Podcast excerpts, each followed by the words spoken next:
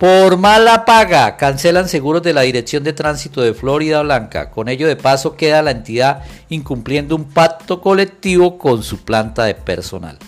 Una entidad que está cobrando a los ciudadanos servicios que por ley no pueden y que obligó a la veeduría a interponer una acción popular y otra de cumplimiento para acabar esta sinvergüencería y corrupción. Con estos recursos uno pensaría, son utilizados para beneficiar a su planta de personal, pero resulta que no pagan ni las pólizas de siniestros que los benefician. A ver si entendí. Cobran de forma ilegal para percibir ingresos y al mismo tiempo incumplen sus compromisos contractuales, dejando desprotegidos a su planta de personal.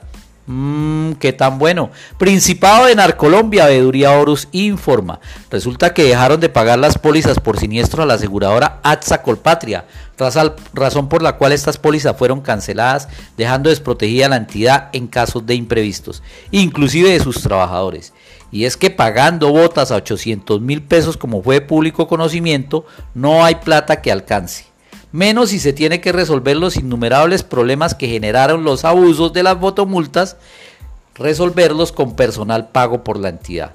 Los ciudadanos de Florida Blanca lo que tienen en sus entidades es corrupción dura y madura montones, porque plata no, esa se la malgastan. Esa tiene muchos compromisos electorales. Esa la usan para beneficio de unos pocos. Pero eso sí, no la sacan del bolsillo a todos.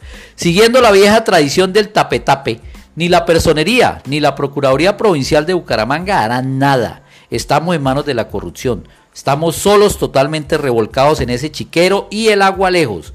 Para tener en cuenta, semáforos que no funcionan y con los cables cortados pero con contrato de mantenimiento. Las motocicletas andaban sin documentos con la técnico-mecánica a pesar que tenía contrato de 65 millones para 32 motos a 2 millones de pesos por, por unidad. ¿Desde cuándo? La central inteligente que tiene problemas de agua que entonces no fue tan inteligente. Se llegaron a quedar sin gasolina para los vehículos.